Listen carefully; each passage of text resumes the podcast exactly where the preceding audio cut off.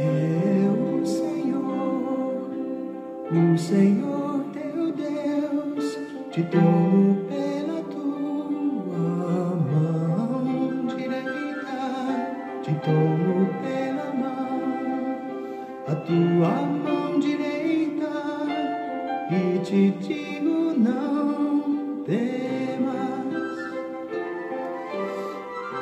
não temas, eu sou contigo.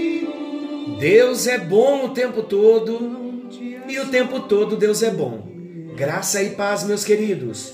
Estamos juntos em mais um encontro com Deus. Eu sou o pastor Paulo Rogério e estamos juntos, estudando a palavra de Deus, conhecendo um pouquinho do Evangelho de Marcos. Vamos chegar até o capítulo 16 e nós já estamos na metade. Estamos em Marcos, hoje é Marcos 11, 8, versículos 11 ao 21. E o nosso tema é preservando-nos do fermento dos fariseus. É sempre um prazer, é sempre uma alegria nós podermos estar juntos. E eu tenho uma gratidão a Deus por você. Porque eu sei, queridos, que tem pessoas, muitos, muitos, muitos, que estão comigo desde o início da pandemia, todas as noites, religiosamente, todas as noites, ouvindo a palavra, recebendo a palavra, e sabe qual é a minha alegria? A minha alegria é que você já não é mais o mesmo. A obra que Deus está fazendo na sua vida e na minha, por meio da ministração da palavra, e isso não tem nada a ver com o pastor Paulo, tem a ver com a palavra de Deus. Eu sou apenas o canal, o instrumento, porque eu também recebo quando eu ministro. O encontro anterior, quando eu falei sobre o deserto, nesta madrugada eu ouvi duas vezes a parte da revelação que Deus nos falou sobre o deserto, para vocês entenderem como Deus ministra no profundo do meu coração. Muitas palavras eu libero nos nossos encontros, não são palavras lidas nem estudadas elas vêm diretamente do coração de Deus e depois eu faço questão de ouvir. Eu mesmo fico surpreso com algumas coisas que Deus nos traz. Então eu não tenho dúvida, se eu estou crescendo, você também está crescendo. O nosso coração se tornou um depósito onde a palavra de Deus está armazenada e na hora certa nós vamos saber usar cada palavra. Amém? Então vamos lá, conhecendo Jesus no Evangelho de Marcos, estamos hoje no capítulo 8, versículos 11 ao 21.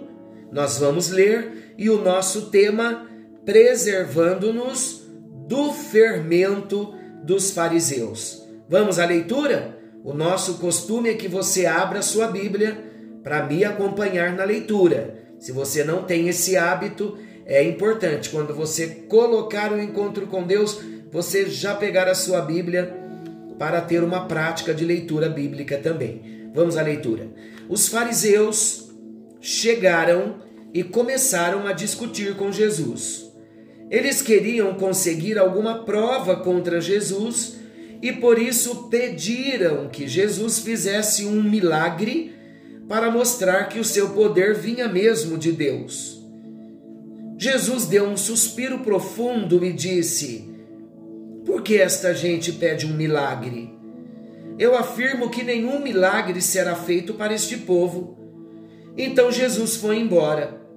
Ele entrou no barco e voltou para o outro lado do lago. Os discípulos se esqueceram de levar pão e tinham só um no barco. E Jesus chamou a atenção deles, dizendo: Olhem, cuidado com o fermento dos fariseus e com o fermento de Herodes. Então eles começaram a discutir entre, entre si e diziam: Ele está dizendo isso porque não temos pão? Jesus ouviu o que eles estavam discutindo e perguntou: Por que vocês estão discutindo por não terem pão? Não sabem e não entendem o que eu vos disse? Por que são tão duros para entender as coisas? Vocês têm olhos e não enxergam? Têm ouvidos e não escutam? Não se lembram dos cinco pães que eu parti para cinco mil pessoas? Quantos cestos cheios de pedaços vocês recolheram? Doze, responderam eles. Jesus perguntou outra vez: E quando eu parti os sete pães para quatro mil pessoas, quantos cestos cheios de pedaços vocês recolheram? Sete, responderam eles. E Jesus diz: Será que vocês ainda não entendem? Meus amados, nesta pergunta, eu me lembro quando era criança. E meu pai, algumas vezes, a minha mãe, outras, tanto para mim quanto para os meus irmãos, essa pergunta é clássica de um pai, né? Quando nós desobedecemos, quando seguimos uma ordem diferente que não a deles, quando não fazemos o que nos foi ordenado? Quantos já não ouviram dos seus pais? Será que você está surdo? Não entendeu o que eu disse? Não ouviram o que eu disse? É uma palavra um pouquinho mais séria, não é? Uma palavra assim de uma chamada de atenção, de uma repreensão, um pouquinho mais séria. Então hoje nós vamos começar no próximo encontro, concluiremos, mas eu gostaria de falar hoje o primeiro destaque, mas nós vamos estar tratando aqui nesse tema sobre coisas que realmente preocupam o coração de Jesus, das quais, segundo o próprio Jesus, nós devemos nos distanciar para que não haja contaminação espiritual. Então, quando ele diz aqui, vocês têm olhos e não enxergam, têm ouvidos e não escutam. Esta é uma palavra de chamada de atenção para nós, para nós cuidarmos um pouquinho do que estamos vendo e do que estamos ouvindo. Nós só não compreendemos quando a nossa mente está focada em outra coisa. Muitas vezes os nossos olhos estão olhando, mas a gente não está enxergando. Muitas vezes está diante de nós e nós não estamos vendo. E muitas vezes isso acontece quando nós estamos buscando um direcionamento. O coração fica tão aflito que a gente não consegue ver o que está diante. Às vezes a vitória está na nossa porta, está na frente de nós e nós não conseguimos ver. Porque a mente está perturbada, o coração está, está em conflito. E o ouvido, muitas vezes nós não conseguimos ouvir o que Deus está nos dizendo, porque já estamos com ouvidos cheios de outras informações. Então vamos nos esvaziar, vamos resetar, né? Vamos limpar aí o CPU, vamos dar um delete e vamos buscar uma visão aberta, uma visão espiritual para nós compreendermos o que Deus está nos mostrando e pedir a ele uma afinidade nos nossos ouvidos para nós podermos compreender quando ele nos fala e Ele está constantemente falando conosco. Então vamos ser filhos amorosos que amam ao Senhor Deus, que deu o seu único filho. Vamos ser filhos tementes, amando a Jesus que se entregou por nós na cruz. Vamos ser filhos fervorosos, que honram a presença do Espírito Santo, que veio aplicar no nosso coração a obra da salvação esse Espírito Santo veio revelar Jesus para nós. Então vamos buscar de Deus olhos espirituais, ouvidos espirituais, para nós discernirmos o que Deus está falando, que estação nós estamos vivendo.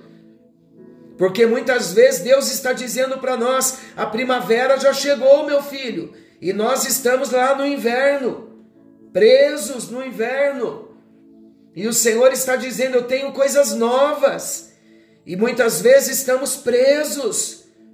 Entregue tudo para o Senhor nesta hora. Confia. Salmo 37 diz: Entrega o teu caminho ao Senhor. Confia nele. e o mais ele fará. Então vamos ao primeiro destaque. O primeiro destaque: os fariseus pediram um sinal do céu. E Jesus se indignou quando alguns deles vieram ao seu encontro e lhe pediram um sinal do céu. Era como se tudo o que ele já tinha feito na terra não fosse suficiente para provar que o seu poder vinha do céu. E isso muitas vezes acontece conosco. Deus já nos abençoou tanto, já nos deu tantas experiências. E eu vou usar uma, fra uma palavra que eu não gosto muito, é um, uma colocação um pouquinho forte, mas, uh, mas é com muito respeito que eu vou dizer. E muitas vezes, queridos, Deus já falou, muitas vezes nós já passamos por tantas provas, temos as experiências de livramentos de Deus, e quando estamos na prova atual, muitas vezes nós empacamos, travamos, paralisamos, não saímos do lugar, gritamos dizendo que vamos morrer. Mas olhe um pouquinho para trás. Lembre-se, traga à memória aquilo que dá esperança. Lembra-se, conte as bênçãos, conta quantas são. Lembre-se do que ele já fez e vamos ficar surpreso por tudo que ele já fez. É uma questão de tempo, de hora, de momento do Senhor e não nosso. E a hora dele é perfeita. Então vamos crer que do mesmo modo que ele nos livrou, já nos abençoou, ele vai continuar nos abençoando. Como eu disse no encontro anterior, o deserto passa. Nós não vamos morrer no deserto. Amém, meus queridos? Nós vamos dar sequência no próximo encontro, porque eu não tenho dúvida que Deus já está falando conosco. Então, esta é a porção de hoje. Ouvidos espirituais, olhos espirituais. Vamos nos alegrar, porque o Deus que prometeu, ele é fiel e ele está cuidando de nós. Não fique paralisado, não. Senhor tem coisas maiores para mim e para você. Amém? Senhor nosso Deus, amoroso Pai, eu quero te agradecer porque a porção de hoje verdadeiramente é um maná que desceu do céu. E nós não queremos ter as atitudes dos fariseus, que tinham visto os milagres e estava pedindo mais uma prova para Jesus realizar um milagre, duvidando da divindade de Jesus.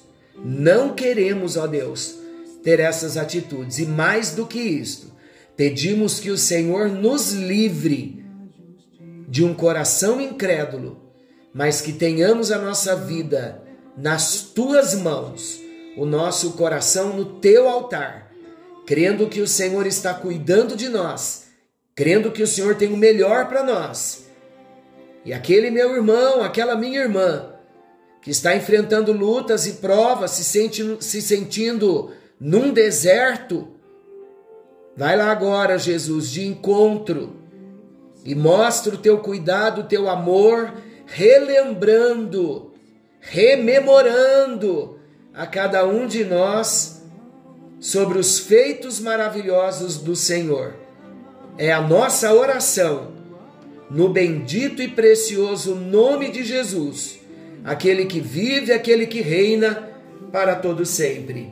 Amém, amém e graças a Deus. Vamos nos preservar do fermento dos fariseus, da contaminação dos fariseus, da incredulidade dos fariseus dos questionamentos dos fariseus. Você sabe o que eu tenho aprendido? Deus não precisa ser questionado, não se questiona Deus. Nós obedecemos a Deus em fé, sabendo que Ele trabalha por nós. Amém? Fiquem todos com Deus, uma excelente noite, que o Senhor nos guarde, que o Senhor nos abençoe. Querendo o bondoso Senhor Deus, estaremos amanhã de volta nesse mesmo horário com mais um encontro com Deus, dando sequência no nosso assunto. E não se esqueçam, Jesus está voltando, precisamos estar preparados. Algo novo está vindo à luz, já está chegando, todos os dias. A palavra viva é o algo novo de Deus que está chegando. Fiquem todos com Deus. Amo vocês, queridos. Forte abraço.